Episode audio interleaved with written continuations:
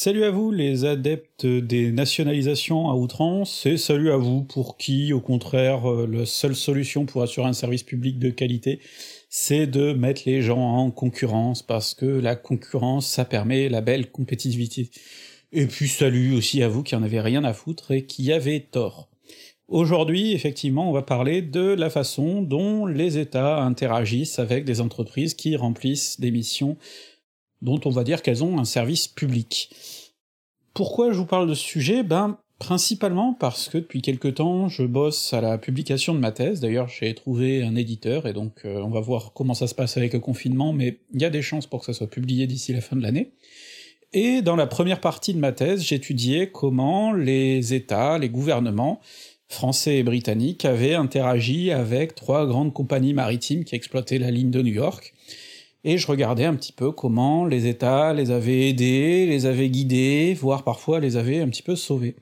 Donc j'avais envie de vous parler de tout ça, d'autant que à l'heure actuelle, avec la crise du coronavirus, on a des grandes entreprises qui, comme à chaque crise, viennent demander le secours des gouvernements pour euh, renflouer leurs caisses, pour continuer à payer des dividendes aussi, et euh, donc on a cette euh, situation où finalement on a même certaines entreprises qui commencent à évoquer euh, des idées de plus ou moins nationalisation, parce qu'évidemment, les nationalisations, c'est plutôt quand on est dans la merde, hein, quand ça va bien, on préfère garder le pognon.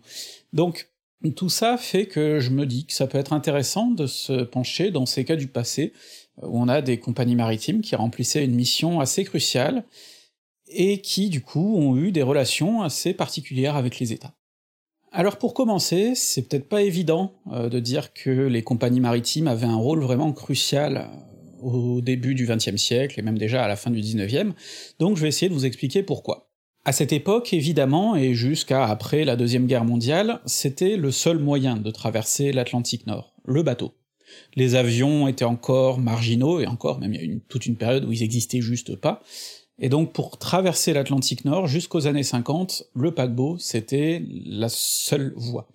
Donc Déjà, là, il y avait un outil extrêmement puissant, puisqu'on ne prenait pas le bateau comme aujourd'hui pour faire une croisière, pour passer du bon temps, même si on pouvait le prendre dans un but touristique, c'était pas la fonction première, on le prenait pour aller faire des affaires, pour émigrer, pour aller voir la famille, il y avait tout un tas de raisons qui justifiaient qu'on prenne le navire parce que c'était incontournable.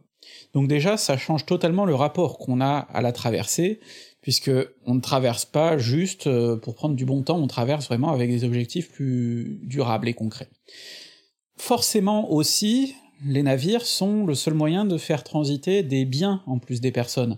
Et quand je parle de biens, je parle de marchandises, donc c'est essentiel pour le commerce, parce que les paquebots transportent aussi des marchandises dans leur cale, parfois qui ne sont pas du tout liées aux passagers qui sont à bord, mais aussi c'est important pour faire transporter le courrier, parce que le courrier, il faut bien qu'il passe d'un côté à l'autre de l'Atlantique. Alors oui, on a depuis le milieu du 19e siècle le câble transatlantique sous-marin qui permet de faire passer des messages d'un côté à l'autre par le télégraphe. Mais enfin, quand même, c'est pas le moyen le plus efficace pour faire passer des longues lettres, des courriers importants, et ainsi de suite. Donc le courrier reste quelque chose de très très important.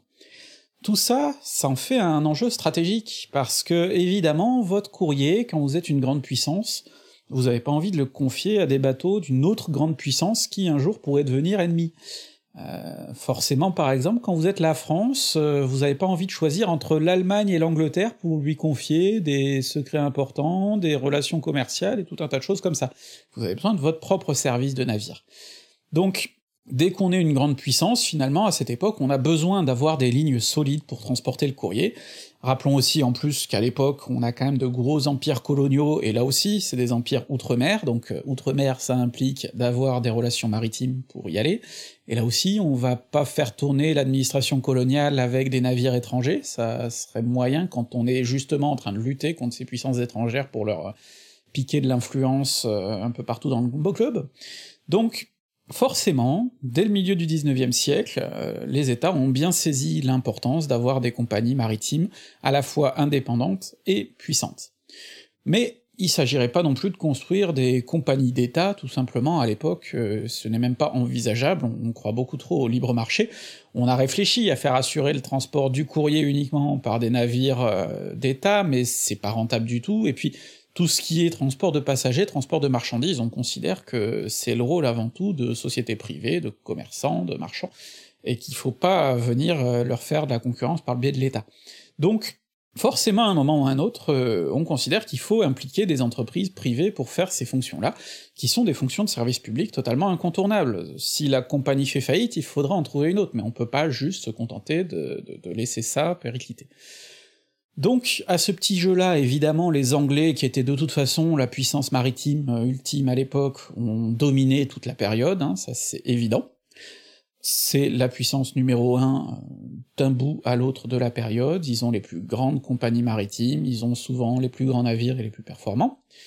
Derrière, vous avez l'Allemagne qui fait quelques petites incursions, notamment au tout début du XXe siècle, puis bon, évidemment, après la guerre, ils perdent tout, mais ils réussissent à se remettre un petit peu en selle dans les années 30, pour tout reperdre après la Deuxième Guerre mondiale. Et puis vous avez la France, qui est plus marginale, c'est vrai, mais qui quand même petit à petit réussit à se créer une réputation internationale. Les autres pays font parfois des incursions, mais globalement sont marginaux, notamment les États-Unis qui sont complètement à la rue sur ce terrain-là, mais ils s'en foutent, ils ont pas d'empire colonial, et puis de toute façon c'est les autres pays qui viennent vers eux, d'une certaine manière. Alors, pour cette vidéo et puis pour ma thèse déjà de façon générale, je m'étais concentré sur trois compagnies, deux britanniques et une française. La française, c'est la Compagnie Générale Transatlantique, qui a été fondée sous le nom de Compagnie Générale Maritime en 1855, et qui, depuis 1860, enfin 62 pour être précis, assure des liaisons transatlantiques, euh, que ce soit vers les Antilles, vers le Mexique, ou vers New York, euh, ce qui est la ligne principale. La compagnie générale transatlantique aussi, comme son nom ne l'indique pas, récupère aussi la ligne Marseille-Alger d'ailleurs, qui pendant un moment est même ça plus rentable. Mais donc l'important, c'est que c'est la seule compagnie française qui ait vraiment une importance internationale. Euh, l'autre grande compagnie française de l'époque, c'est les messageries maritimes, mais qui elles desservent l'empire colonial, donc qui sont beaucoup plus franco-françaises, on va dire. Et donc, c'est vraiment la compagnie française à laquelle je me suis intéressé. Et puis pour les compagnies britanniques, il y a la White Star Line, c'est la compagnie qui est célèbre pour avoir possédé le Titanic, mais qui a une longue existence, hein, puisqu'elle a commencé à exister en 1870 sous sa forme définitive, vraiment, enfin en 1871 pour ses premières traversées, et ensuite euh, qu'elle a disparu en 1934. Et il y a sa rivale, la Cunard Line, qui elle est une compagnie vraiment ancestrale, puisqu'elle date de 1840, hein, c'est la plus ancienne des compagnies qui m'ont intéressé, et qu'elle existe encore aujourd'hui, euh, même si maintenant elle appartient à un gros groupe euh, de croisières. Mais donc en tout cas, c'est la compagnie qui a été là euh, tout au long de la période des grands transatlantiques. Donc j'ai étudié ces trois compagnies-là, et la première partie de ma thèse essayait de voir comment, vu qu'elles remplissaient une mission incontournable de service public, notamment pour le transport du courrier, ben, comment les États s'impliquaient pour s'assurer qu'elles fassent ce boulot-là. Et donc cette question du courrier, c'est la première dont on va parler. Dès le début, les États avaient bien compris le rôle stratégique des compagnies. Par exemple, la Compagnie Générale Transatlantique, elle devient la Compagnie Générale Transatlantique par un décret impérial de Napoléon III en 1861, qui lui octroie la convention, la concession postale sur l'Atlantique Nord. Donc c'est pas quelque chose d'anodin, il euh, y a vraiment ce lien-là très fort dès le départ. D'ailleurs, la première traversée réalisée par un paquebot de la Compagnie Générale Transatlantique, c'est la traversée de la Louisiane en 1862, qui va vers Veracruz au Mexique, et c'est un moment où, comme par hasard, Napoléon III a quelques ambitions mexicaines. Et donc, le navire sert à transporter des passagers et des marchandises, mais surtout il sert aussi dans le cadre de la logistique des opérations. Donc, il y a ce rôle-là dès le départ. Concrètement, qu'est-ce que ça signifie? Ben, ça signifie que les navires vont être subventionnés pour transporter le courrier l'État va leur payer régulièrement une certaine somme pour transporter ce courrier dans des destinations euh, prévues à l'avance. Alors évidemment, ce qui va poser problème, c'est sous quelle forme on va subventionner ces compagnies. En France, on a un système qui est assez rigide, c'est le système des subventions postales qui sont renégociées par convention à intervalles réguliers, tous les 20, 25 ans, ça dépend des périodes, dans tous les cas, il y a une première convention postale qui a été établie euh, sous Napoléon III, qui doit être renouvelée au milieu des années 1880, puis ensuite on va la renouveler encore à la fin du siècle, puis on va la renouveler encore en 1913, et ainsi de suite. Et donc cette convention, elle indique quelle va être la valeur de la subvention qui va être remise pour chaque ligne chaque année, Et puis, elle indique aussi quels sont les objectifs que fixe l'État, c'est-à-dire que l'État demande à ce qu'il y ait tant de navires qui assurent ce service, que ces navires aient telle vitesse minimum, parce que le courrier il doit arriver en temps et en heure. Qui demande aussi, souvent, que tant de navires au moins sur la ligne aient été construits en France, parce que bon, euh, tant qu'à faire, on peut encourager la construction locale si c'est possible. Donc tout ça, ça va faire partie de la convention, et régulièrement ces conventions, il faut les renégocier. Pourquoi? Ben parce que en plus, avec euh, l'inflation, ce qui peut au départ représenter une somme très coquette pour les compagnies peut ensuite représenter beaucoup moins. Et inversement, avec l'augmentation de la technologie, un navire qui est très performant au début de la convention, bon bah après une vingtaine d'années, il va être beaucoup moins performant par rapport à la concurrence, et donc il faut évoluer euh, avec.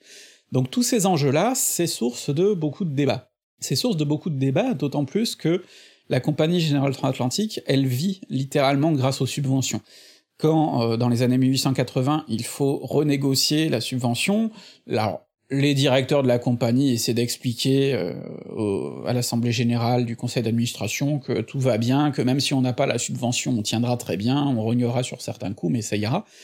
Si on regarde en réalité le rapport financier, on voit que sans la subvention, la compagnie est déficitaire. Elle a besoin de cette subvention pour tenir, ça rapporte beaucoup beaucoup trop pour euh, être négligé.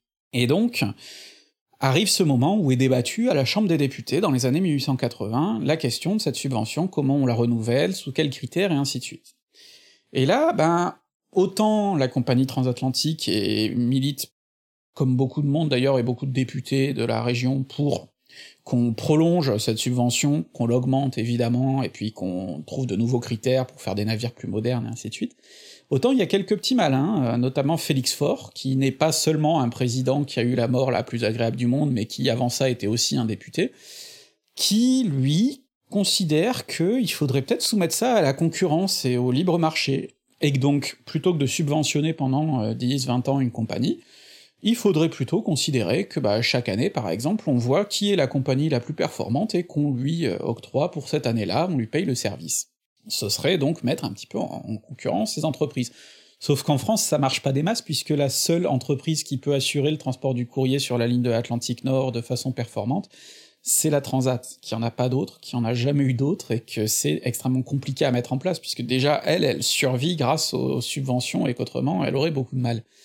Donc, ça marche pas, cette idée-là, euh, la sacro-sainte concurrence, elle marche pas. Et donc finalement, on renouvelle la subvention, Félix Faure, il va se recoucher, et puis on continue comme ça d'année en année, et donc à chaque fois, régulièrement, il y a ces grands débats, comment on va renouveler la subvention, euh, jusqu'à quel point il faut qu'elle monte, est-ce qu'il faut pas qu'on la renouvelle un peu en avance, parce que là elle est vraiment trop basse par rapport à l'inflation et tout ça. Les dirigeants de la compagnie parfois se lancent dans des grandes entreprises de lobbying, utilisent notamment les journaux qu'ils achètent parfois pour euh, essayer d'influencer l'opinion, donc c'est des débats assez complexes qui aboutissent régulièrement à des négociations, et finalement des compromis qui en général sont plutôt satisfaisants. En Angleterre, la situation avait commencé pareil, puisqu'au départ, la, la, Cunard était subventionnée un peu de la même façon, mais très vite, l'Angleterre étant un pays maritime, il y a eu pas mal de compagnies qui se sont retrouvées en situation de distribuer le courrier. Et donc là, la solution de Félix Faure, elle a été adoptée, la, solution de la, concurrence, elle a été adoptée. Bon, une concurrence très polie, parce qu'en fait, des compagnies comme la Cunard et la White Star, par exemple, se sont partagées gentiment le gâteau, en se disant, voilà, on construit tant de navires, on se débrouille tant que ça, et on partage chacun un petit peu notre mise. Mais en vérité, ces subventions-là pour les compagnies britanniques, elles sont pas aussi cruciales qu'en France. Un bon exemple de ça, c'est ce qui se passe en 1912, quand on interroge Bruce Ismay, le président de la White Star Line, juste après le naufrage du Titanic. On l'interroge aux États-Unis euh, dans le cadre d'une commission d'enquête, notamment sur le fonctionnement de la compagnie et sur l'impact des subventions postales. Et on lui demande d'abord euh, combien ça rapporte et Ismay est même pas vraiment capable de dire précisément combien ça rapporte, alors qu'Ismay est pourtant euh, pas du tout un gestionnaire je m'en foutiste, hein, c'est quelqu'un qui connaît très bien son travail, Simplement, c'est un point tellement secondaire qu'il sait plus vraiment à quand remontent les contrats parce que ça, fait comme ça depuis, que son père est mort et même avant. Et puis, ouais, bah, quand on lui demande euh, quelle, quelle somme ça représente pour la compagnie, il dit juste euh, ça aide. Ça aide, mais c'est pas crucial. On est loin de ce qui fait la différence entre un bénéfice et des pertes. Et d'ailleurs, met rajoute que, contrairement à ce qui se fait en France, euh, les subventions britanniques, c'est pas ça qui va donner envie de construire un navire, c'est juste une petite prime pour le transport du courrier. Inversement, en France, les subventions sont conditionnées par des critères techniques, il faut construire des navires toujours plus performants. Au Royaume-Uni, en 1912, on demande aux navires d'atteindre 16 nœuds. 16 nœuds, c'est une vitesse qu'on atteint facilement depuis les années 1880-90. Donc, il n'y a aucun problème pour atteindre ces critères-là, alors qu'en France, on pousse du coup à améliorer et à innover. Donc, les compagnies britanniques, elles sont pas du tout motivées par ces subventions-là, elles en ont pas du tout besoin. Est-ce que ça veut dire que le Royaume-Uni est le paradis du libéralisme, dans lequel l'État ne s'implique pas du tout dans la gestion des entreprises maritimes? Eh ben, pas vraiment. Si au Royaume-Uni le transport du courrier c'est juste un petit peu un service comme un autre qu'on paye, très vite, le gouvernement se rend compte que des paquebots, quand on est la première puissance maritime mondiale, ça peut avoir un autre usage. Installez-y des canons, et tout de suite, ça devient un truc intéressant dans le cadre militaire. Parce que le problème d'une marine de guerre, c'est contrairement à une armée, euh, quand vient la paix, vous pouvez pas comme ça juste euh, la désarmer et puis la renvoyer au service civil. Ouais, un soldat, effectivement, vous le désarmez, vous le renvoyez dans les champs et c'est parfait. Par contre, un bateau de guerre, quoi que vous en vouliez, ça reste un bateau de guerre et vous pouvez pas comme ça le bazarder ou le vendre quand vous en avez pas besoin. Et ça coûte cher à entretenir quand ça sert pas. Donc, un paquebot, c'est intéressant de ce point de vue-là, parce que c'est un petit peu l'équivalent du civil que vous appelez quand vous en avez besoin pour faire la guerre. C'est un navire qui va servir à des missions commerciales en temps normal, et puis bah, si la guerre arrive, vous installez trois canons dessus, et vous pouvez l'utiliser comme patrouilleur, comme escorteur, ce genre de choses. C'est tout bénef. Donc, à partir des années 1890, certes, le gouvernement britannique paye plus pour le courrier, ou en tout cas il paye beaucoup plus marginalement, il y a plus de contrats aussi solides qu'avant, par contre, euh, pour ce qui est du contrat militaire, ben là, ça commence à devenir intéressant. Par exemple, la White Star décroche un super contrat en 1889 pour la construction, la mise en service du Teutonic et de son jumeau le Majestic. Ces deux navires, ce sont des navires assez révolutionnaires du point de vue commercial, ils sont très luxueux, très confortables, assez rapides, mais surtout ils ont été conçus pour répondre à certaines exigences militaires en termes de sécurité et ainsi de suite. Il faut qu'on puisse aussi y installer des canons, et si jamais il y a une guerre, ils serviront ce qu'on appelle de croiseurs auxiliaires ou de croiseurs marchands armés, c'est-à-dire des navires marchands sur lesquels on fout des canons, et puis qui remplissent quelques missions secondaires, pas les missions les plus cruciales, mais enfin ils peuvent servir euh, pour des missions d'escorte, de patrouille, ils peuvent servir aussi pour attaquer euh, des navires marchands, pourquoi pas. Dans tous les cas, ça peut être utile. Et donc, contre ça, ben là, le gouvernement subventionne toute la durée de vie du navire, euh, file de, généreuses sommes d'argent chaque année, toute la durée de vie du navire. Et comme un navire, ça peut facilement durer 25 ans, c'est très appréciable pour la compagnie. Là, ça c'est le genre de truc qui peut encourager à construire des navires. D'autant que ces navires-là, de toute façon, la compagnie en a besoin, donc c'est tout bénéf aussi pour elle. Et c'est intéressant parce que le Teutonic, par exemple, il est mis en service en 1889, et jusqu'en 1914, pendant 25 ans, il ne sert jamais de croiseur auxiliaire. Il fait deux revues navales euh, pour la Reine Victoria, il impressionne un petit peu le Kaiser qui décide qu'il a envie d'avoir les mêmes pour l'Allemagne, mais au-delà de ça, il sert pas, il sert uniquement comme navire commercial et puis un petit peu comme transport de troupes pendant la guerre des bourgs. Il va servir quand même pendant la Première Guerre mondiale de croiseur auxiliaire, mais euh, c'est un navire qui a déjà 25 ans, à ce moment-là, de toute façon sa carrière commerciale est déjà bien derrière lui quand même, euh, en grande majorité, donc finalement la Waystar a récupéré pas mal d'argent pour ses subventions militaires, pour un navire qui a pas tant servi que ça. Et alors le cas de son jumeau le Majestic est encore mieux, puisque le navire a été mis en service en 1890, que lui aussi a servi rapidement de transport de troupes pendant la guerre des bourgs, mais comme tout un tas d'autres navires qui étaient pas forcément subventionnés, et puis ensuite il est revenu à son service commercial et on l'a bazardé au printemps 1914, donc il a même pas eu la chance de servir pendant la Première Guerre mondiale. Donc l'amirauté, virtuellement, a subventionné un croiseur auxiliaire pendant 24 ans, qui n'a jamais servi de croiseur auxiliaire. Donc ces subventions-là, elles avaient un autre intérêt, c'était d'aider les compagnies, et des fois elles pouvaient même aller plus loin, elles pouvaient permettre de s'incruster un petit peu, pour le gouvernement, dans la politique des compagnies, sans trop le dire. Et je vais vous donner un exemple très concret. Au début du XXe siècle, il y a le milliardaire américain John Pierpont Morgan qui a commencé à embrasser l'idée de concevoir un grand monopole sur l'Atlantique de compagnies maritimes. Je vous ai dit que les Américains étaient à la ramasse côté transatlantique. C'était vrai notamment parce que il y avait une loi qui faisait que les compagnies américaines devaient forcément utiliser des navires construits aux États-Unis, et manque de bol, la construction navale américaine, du point de vue des transatlantiques, elle était complètement aux fraises. Donc, les compagnies américaines, c'était vraiment du bas de gamme. Mais Morgan s'était associé avec un gars qui avait quelques petites compagnies, il avait l'American Line, qui était une ligne américaine qui vivotait, il avait la Red Star Line, qui était une compagnie belgo-américaine, mais avec pavillon belge, comme ça les navires pouvaient être construits ailleurs qu'aux États-Unis, et qui, elle, avait plutôt du succès en transportant des émigrants depuis le port d'Anvers. Et Morgan voulait viser plus haut, et en 1902, il a tenté le gros coup, il a tenté de récupérer la White Star, qui était une des compagnies les plus prestigieuses du moment. Comment il a fait? Ben tout simplement, il s'est pointé auprès des actionnaires, enfin des, directeurs de la White Star, et il leur a dit voilà, euh, je vous rachète euh, vos parts pour euh, l'équivalent de dix fois les bénéfices de la meilleure année récente de la compagnie. C'était une offre que personne pouvait refuser. Alors Bruce Ismail, président de la White Star, aurait bien aimé la refuser, cette offre, parce que bah, c'était la compagnie de son cher Popa, et qu'il avait pas forcément envie de la voir partir sous d'autres mains que les siennes, mais ses directeurs lui ont fait comprendre qu'une offre pareille, il pouvait pas la refuser, et donc il a été obligé d'accepter. Bon, il a pas trop perdu au change, puisque du coup, quelques années plus tard, JP Morgan l'a mis à la tête du, trust qu'il avait constitué, qu'on appelait l'International Mercantile Marine Company, qui était donc cet ensemble de compagnies qui aspiraient à dominer l'Atlantique, euh, avec un maximum d'entreprises sous la même houlette, comme ça tout le monde s'arrange pour les tarifs, et on peut avoir une espèce de monopole. Le problème du monopole, c'est que pour avoir un monopole, il faut tout avoir. S'il en reste à l'extérieur, ben la concurrence continue. Alors, Morgan s'était arrangé avec les Allemands pour les tarifs, donc du côté des Allemands il avait pas de problème. La compagnie française était obligée de rester française et indépendante parce qu'elle avait des accords trop étroits avec l'État, mais bon, à la limite, la compagnie française, elle restait encore relativement secondaire par rapport euh, au reste, mais il restait la Cunard Line. Et la Cunard Line, c'était une grosse compagnie britannique. C'était une compagnie ancienne, qui avait une grande réputation, et que Morgan avait déjà approché, et puis la Cunard, ils savaient pas, ils hésitaient... Pour le gouvernement britannique, c'était un peu effrayant tout ça, parce que déjà il y avait la White Star, une des plus grandes compagnies britanniques, qui devait venir de passer sous contrôle américain.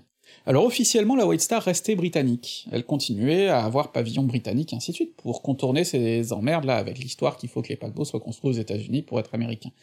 Mais il n'empêche qu'elle était possédée par des Américains, co-gérée par des Américains et des Anglais, on savait pas trop euh, quelles seraient ses affiliations en temps de guerre, alors finalement les navires de la White Star ont bien servi pendant la Première Guerre mondiale pour les Britanniques, mais ça pouvait inquiéter un petit peu tout ça. Le prestige du, pavillon, tout ça, ça, posait des soucis. Donc l'État britannique voulait clairement pas que la Cunard en plus parte euh, du côté de ce trust. Et le problème, c'est que quand vous êtes dans un pays qui vénère le libre-échange, la main invisible du marché, vous pouvez pas empêcher ça. Mais vous pouvez essayer d'intervenir pour faire en sorte qu'il y ait des encouragements à ne pas partir.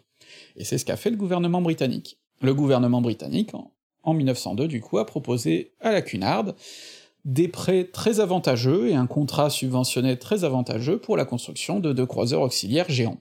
Et ces croiseurs auxiliaires géants, ce sont devenus le Mauretania et le Lusitania, qui étaient des paquebots révolutionnaires, les plus gros du monde quand ils sont arrivés en service en 1907, les plus rapides et pendant très longtemps, puisque le Mauritania a fini par euh, voler le record à son frère en 1909 et l'a gardé jusqu'en 1929, donc 20 euh, ans de record absolu, c'était quand même... Euh, fallait le faire.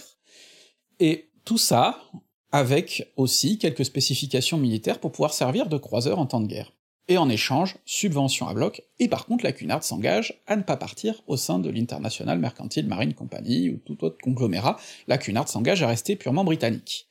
Voyez là la manipulation. L'idée c'est que on peut pas l'empêcher de partir, mais on peut l'inciter à rester avec des contrats juteux.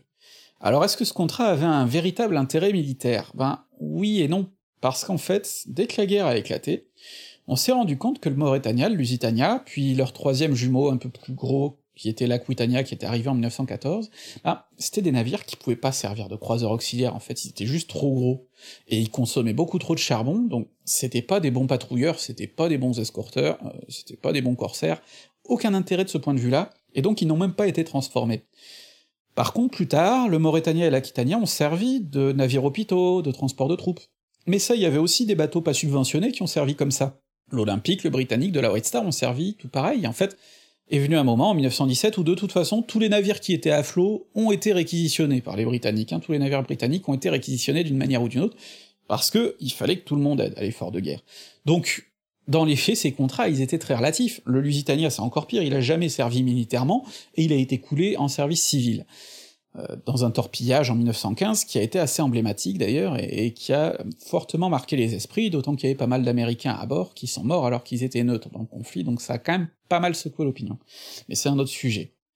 Tout ça pour vous dire, en tout cas, que ces histoires-là de navires en guerre, du coup, ces financements-là, bon, peut-être qu'ils avaient pas été pensés comme ça, mais on a c'est quand même plus des prétextes que de vrais financements pour ce but-là. Il y avait aussi derrière d'autres idées, celle d'aider les compagnies et de s'assurer qu'elles fassent ce qu'on attendait d'elles.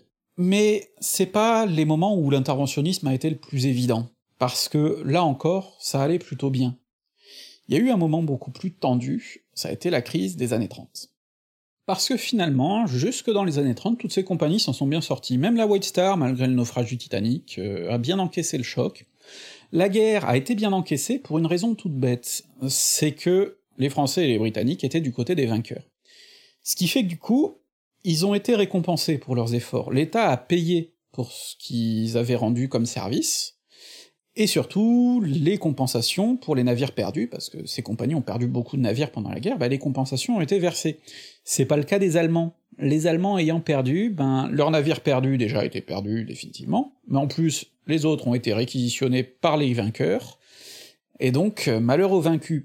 C'est pour ça que quand on parle des profiteurs de guerre, faut pas oublier qu'un pays en guerre, c'est souvent un pays qui s'endette, et qui du coup ne paye euh, que s'il gagne. Hein. Un pays qui perd, souvent c'est la merde aussi pour ceux qui ont investi dans la guerre. C'est pour ça que par exemple, dire que les compagnies maritimes françaises et britanniques ont profité de la guerre, ça ne veut pas dire qu'elles l'ont voulu, au contraire, hein. la guerre ça nuisait pas mal à leurs affaires, et c'était un pari risqué, et dans leur rapport du conseil d'administration, par exemple, euh, jusqu'en 1918, on les voit bien flipper, parce que si jamais l'État paye pas à la fin, ah bah c'est la mort. Mais bon, on a gagné, l'État a payé, et les compagnies britanniques ont même récupéré des paquebots allemands pas dégueux, hein, elles ont récupéré les paquebots les plus gros du monde, qui sont venus remplacer leurs pertes, et donc dans les années 20, ma foi, tout s'est bien passé.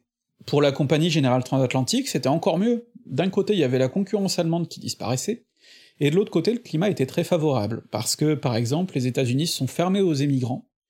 Et ça tombe bien parce que les émigrants, c'était le point faible de la Transat qui était toujours à la ramasse sur le sujet, alors que par contre, pour la clientèle plus aisée, ils étaient très en avance. Donc le résultat, c'est qu'ils se sont fait un nom là-dessus. Et en plus, il y avait aux États-Unis la prohibition alors que sur les paquebots de la Transat, on, buvait des grands vins qui étaient extrêmement réputés, la table était bonne, Résultat, les Américains qui partaient en Europe, tant qu'à faire, s'ils pouvaient passer la traversée à boire des bons vins, ils en profitaient. On a même quelques petites histoires d'équipages de la Transat qui ont aidé parfois à faire un peu de contrebande de gnôle discrètement dans les ports. Donc, tout ça fait que les années 20 étaient extrêmement prospères pour ces compagnies maritimes, et que tout s'est très bien passé. Et puis il y a la crise de 29. Et la crise de 29, ben le problème c'est que comme elle touche euh, très durement l'économie, elle touche très durement aux échanges, et très vite euh, les échanges se limitent. Alors bon, sur le coup, la crise, euh, les compagnies réagissent pas forcément trop, parce que des crises économiques, quand on regarde les rapports du Conseil de la Transat, par exemple, on en trouve tous les cinq ans. Et encore, je suis gentil, c'est très régulier qui disent ah bah là c'est la crise, donc les chiffres ont baissé, mais vous inquiétez pas, dans quelque temps ça va remonter. Et donc en 1929, bah, ils disent ouais c'est la crise, mais bon, ça va remonter, c'est une secousse euh, qui est assez violente, mais ça passera. Puis l'année suivante, bon, c'est une secousse là qui commence à se faire bien violente, mais on a bon espoir que l'année prochaine ça ira mieux. Puis l'année suivante c'est encore pire, et ainsi de suite. Donc là, c'est quelque chose qui est difficile, parce qu'on a une période de grande prospérité qui laissait augurer plein de grands projets, et d'un coup, tout se casse la gueule. La Transat se retrouve dans une situation très difficile euh, à partir de 1930 parce que, comme elle avait de grands succès à la fin des années 20, elle avait commencé à avoir gros. Et ça tombe bien, puisque selon la convention postale qui avait été passée avec l'État en 1913, il fallait que la Transat ait un navire de prêt pour 1932. Alors ils ont réussi à négocier quelques délais, mais en tout cas il fallait qu'ils lancent la construction d'un navire. Et tant qu'à faire, ils voulaient voir gros, ils voulaient voir ambitieux. Ils voulaient faire un navire qui soit le plus rentable possible, et donc, pour tout un tas de raisons, ils ont décidé de construire ce paquebot, qui à l'époque s'appelait le T6 et qui est devenu ensuite le Normandie, qui était le plus gros au monde et le plus rapide. Ils ont commencé à le construire à Saint-Nazaire début 1930, et le souci, c'est que à la fin de 1931, la situation de la compagnie était très difficile. Ils étaient obligés de mettre tout un tas de navires à l'arrêt, voire de les envoyer à la casse parce que euh, ça coûtait, ça rapportait plus en tout cas de vendre l'acier que de continuer à les exploiter. Enfin, la situation était catastrophique. Ils étaient au bord de la faillite. Et il y avait ce navire, gigantesque, qui avait coûté déjà pas mal d'argent à mettre en construction, que l'État avait demandé, et qu'il allait être difficile de finir s'il y avait plus l'argent pour. Et le problème pour l'État, il était double. Déjà, c'est l'État qui avait demandé, qui avait pressé pour que cette construction soit mise en route, donc euh, il pouvait pas débarquer ensuite en disant à la compagnie vous êtes irresponsable. Mais en plus, la construction d'un navire comme le Normandie, ça nourrissait toute la région de Saint-Nazaire, et ça nourrissait plus loin encore, parce que par exemple, les machines du Normandie, elles sont construites par les usines Alstom de Belfort. Donc là aussi, ça fait bouffer pas mal de monde, et ainsi de suite.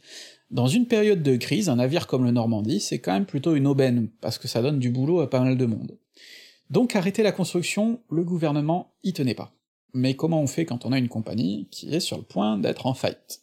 Ben, le gouvernement n'allait quand même pas la nationaliser, ça faut pas déconner. Dans le climat politique de l'époque, ce serait de toute façon probablement pas passé du tout. Donc, en 1932-1933, on commence à y placer des hommes qui sont proches de l'État, qui ont déjà bossé dans ce genre de circonstances, et en 1933, la Compagnie Générale Transatlantique devient société d'économie mixte, c'est-à-dire que c'est une société qui reste privée, mais dont une bonne partie du capital est détenue par l'État, et surtout dont une bonne partie de la gestion va être euh, faite par l'État. Alors, L'État euh, s'y implique par le biais de ministres, qui vont surveiller de très près les opérations, s'y implique aussi en mettant des gars fidèles à, la place des précédents dans le conseil d'administration. C'est ainsi que le président de la Compagnie Générale Transatlantique à partir de 1933, c'est un gars qui connaît vraisemblablement pas grand-chose à la marine, c'est un ancien gouverneur colonial, Marcel Olivier, il a été gouverneur de, Madagascar, il a supervisé l'organisation de l'exposition coloniale de 1931, donc c'est surtout un administrateur, un serviteur de l'État, mais il a rien à voir avec le monde maritime. Mais c'est un gars qui a un carnet d'adresses long comme le bras, et ça, ça sert par contre à l'époque pour faire vendre le projet, et pour le faire tenir, c'est un gars qui présente bien. Et puis derrière, il y a tout un tas d'autres administrateurs, là qui sont beaucoup plus des techniciens, notamment Henri Cangardel, qu'on appelle souvent le père du Normandie, parce que c'est un gars qui bosse dans le milieu maritime depuis longtemps, qui connaît ça et qui sait là aussi vendre les choses, et donc l'équipe fonctionne plutôt bien, tout en fonctionnant euh, de façon très étroite avec l'État. D'ailleurs, Cangardel, il a aussi bossé avant ça euh, dans le conseil d'administration de l'aéropostale, qui est un petit peu dans la même situation, c'est-à-dire une entreprise qui périclite, mais qui remplit des missions dont l'État a besoin, et donc il faut la maintenir à flot. Donc, petit à petit, comme ça, la Transat va être remise à flot, sous tutelle de l'État, sans que ce soit une tutelle trop étroite, mais quand même pas mal, et surtout l'État aboule beaucoup d'argent, et du coup ça fait pas mal de débats parlementaires. Euh, est-ce qu'il faut continuer la construction du Normandie, et ainsi de suite? Bon, comme la construction du Normandie fournit beaucoup d'emplois, et qu'on la vend très vite comme un moteur du prestige national, enfin il y aurait plein de choses à dire sur le sujet que je vais pas pouvoir détailler ici, bah ça passe. Dans tous les cas, ce qui est important ici, c'est de voir que la compagnie a été sauvée par une intervention de l'État, qui va pas pour autant en récupérer les fruits d'ailleurs sur le moment, ni sur le long terme, puisque la compagnie Générale Transatlantique va finir par se heurter, comme les autres compagnies maritimes, à la concurrence de l'avion dans les années 60, et qu'à la fin, c'est la cata.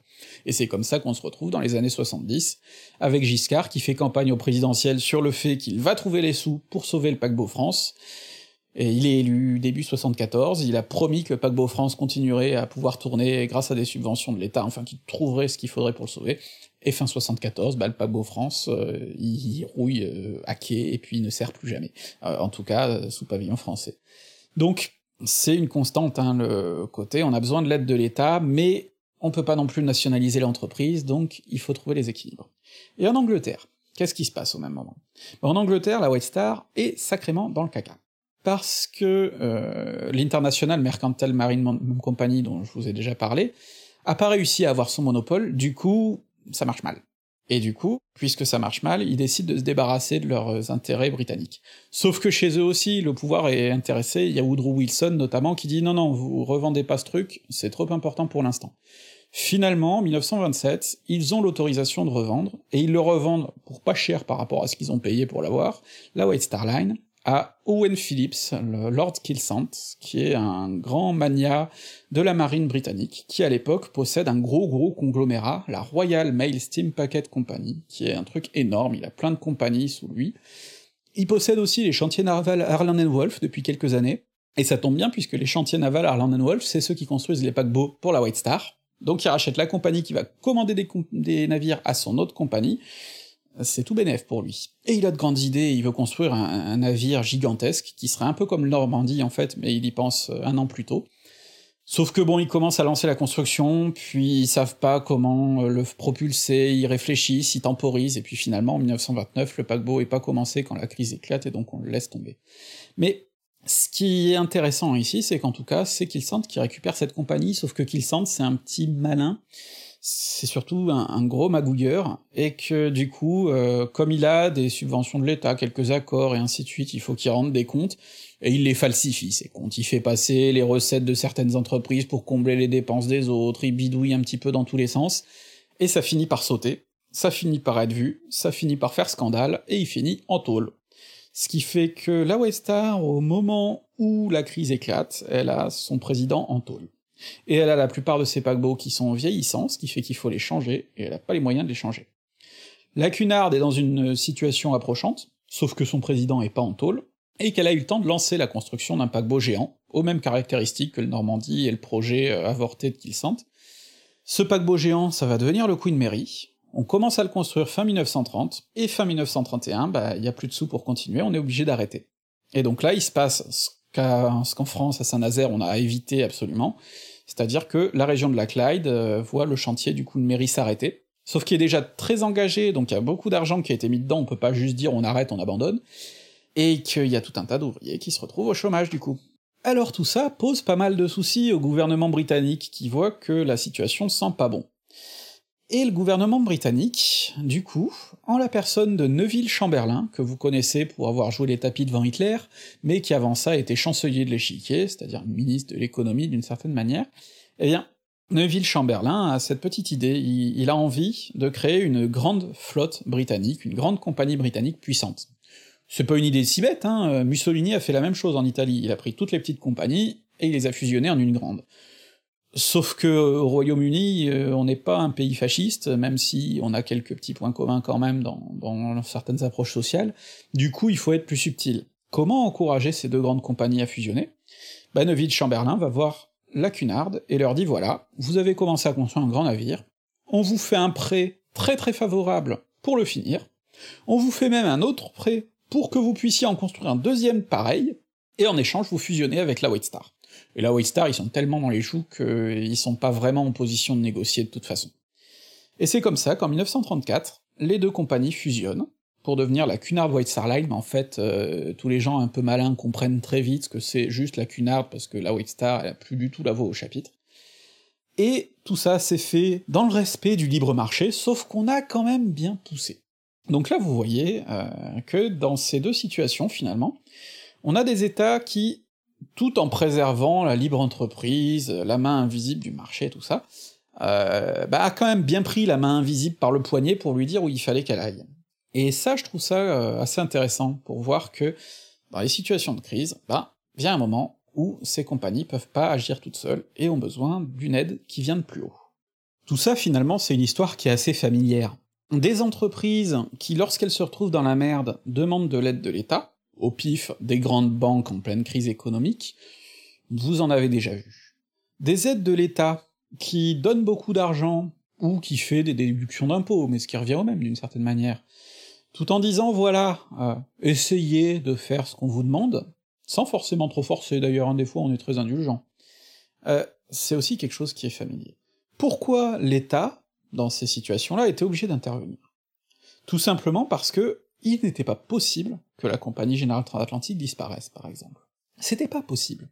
Si ça arrivait, ça voulait dire un chômage massif pour plein de gens, parce que rien qu'un paquebot comme le Normandie, ça fait déjà bosser 1000 personnes à bord, plus le personnel à terre et ainsi de suite. Enfin, c'est des entreprises qui sont déjà gigantesques. Mais en plus, si la compagnie arrête ses activités, ben, tous les enjeux dont je vous avais parlé au début, euh, les enjeux diplomatiques, politiques, etc., l'indépendance, elle est remise en cause. Donc, en d'autres termes, ces entreprises remplissent une mission incontournable de service public, donc ce sont des entreprises privées, mais quand elles vont mal, la puissance publique doit venir à leur rescousse. Ces entreprises sont ce qu'on appelle les too big to fail, hein, trop grosses pour se casser la gueule, il faut les aider absolument. Ce qui doit nous poser la question du bénéfice euh, qui trouve l'État. Parce que par exemple la subvention postale que la Transat touche depuis le début, et qui lui permet de vivre, sans elle la compagnie coule, ben est-ce que c'est vraiment le meilleur parti à prendre pour l'État? Il y a une partie de cette subvention, fatalement, qui va servir à rémunérer les investisseurs, hein, les actionnaires, il faut que cela là trouvent un intérêt à investir là-dedans. La question qu'on peut se poser du coup, c'est pourquoi, euh, à la place, euh, l'État n'aurait pas décidé d'investir lui-même dans des compagnies qui auraient servi directement euh, pour l'État, avec des employés payés directement par l'État, et avec des recettes qui viennent directement dans les caisses de l'État. Parce que ça évite d'avoir une entreprise privée qui se fait renflouer littéralement par l'État, hein. c'est l'État qui met l'argent qu'il faut mettre dès le départ, l'État récupère toutes les recettes, et il n'y a pas d'actionnaire euh, à venir euh, remplir en même temps, donc c'est tout bénef, sur le papier en tout cas, j'ai l'impression.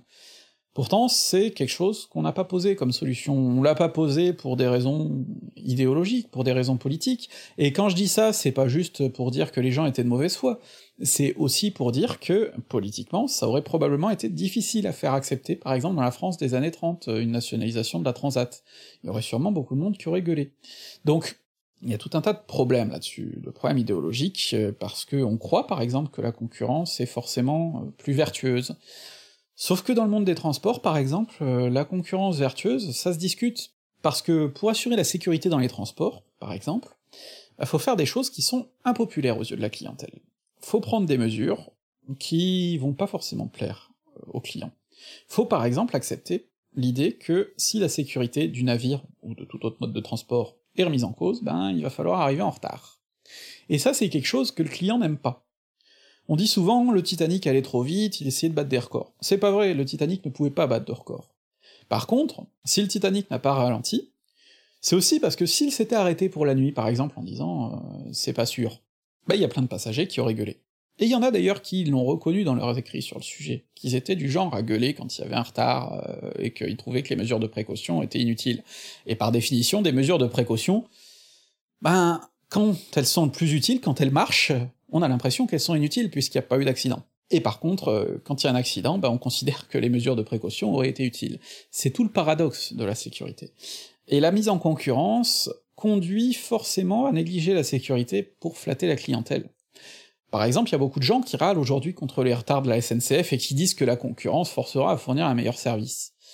Ouais, la concurrence forcera sûrement les trains à arriver plus souvent à l'heure, quitte à prendre des risques. Quitte peut-être à aboutir à de nouveaux accidents mortels, euh, comme celui qu'il y avait eu il y a quelques années euh, à la gare de Lyon. Donc, tout ça, ça pose tout un tas de questions. Et ces questions-là, il n'y a pas de réponse définitive. Moi, j'ai essayé de vous apporter ce regard historique parce que je trouvais intéressant de montrer comment, euh, finalement, on avait ces entreprises qui étaient un petit peu coincées entre deux situations.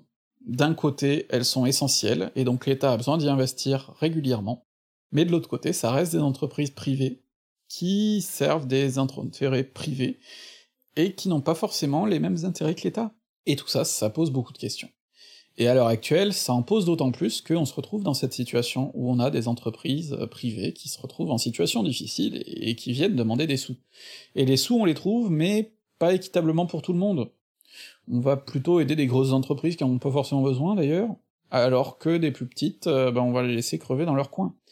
Et puis, il y a toute une, toute une question de choix finalement, de choix politique, parce que quitte à subventionner des entreprises, ben on peut choisir ce qu'on subventionne.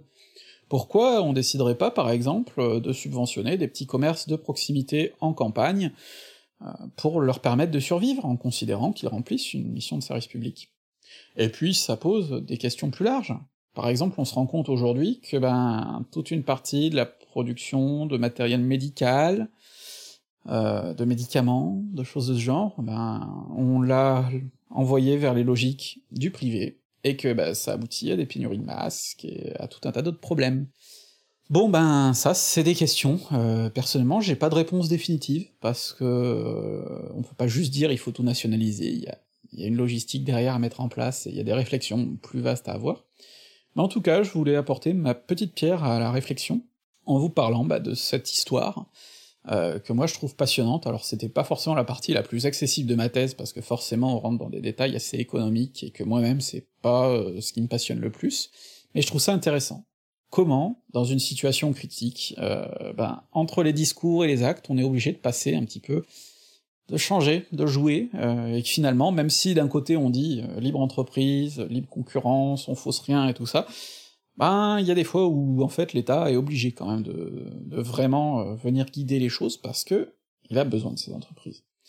Donc voilà, tout ça c'est un tas de réflexions qui me semblent intéressantes, et euh, si ça vous a intéressé, si vous voulez en savoir plus, euh, je vous mets comme d'habitude un article dans la description, où il y aura un lien vers ma thèse, parce que si vous voulez creuser encore plus, hein, dans la version de ma thèse telle qu'elle a été soutenue en 2016, il y en a une bonne centaine de pages sur tous ces sujets-là. Si vous voulez plus, il y a aussi une bibliographie, malheureusement, la plupart des bouquins qui font euh, des histoires sérieuses de ces compagnies maritimes, c'est des bouquins assez vieux. par exemple, l'histoire de la compagnie Général Atlantique, la plus solide jusqu'à présent, elle date des années 50 et elle se vend souvent pas moins de 150 euros, donc même moi j'ai pas d'exemplaire papier. Donc euh, je vous donne quand même un certain nombre de références. Si cette histoire des conventions postales vous intéresse aussi, je vous ai mis les liens vers des articles d'une historienne euh, qui a travaillé sur euh, la compagnie des messageries maritimes, c'est-à-dire celle qui desservait les compagnies, les colonies françaises, et donc là il y a tout un tas d'autres enjeux qui s'ajoutent. Donc voilà, vous avez de la lecture, si ça vous intéresse. En attendant la sortie de ma thèse sur papier, quand le confinement sera fini, quand les éditions pourront reprendre, peut-être d'ici la fin de l'année, on verra comment ça se passe. Et moi, je vous retrouve euh, bientôt avec d'autres vidéos sur d'autres sujets que j'espère aussi intéressants.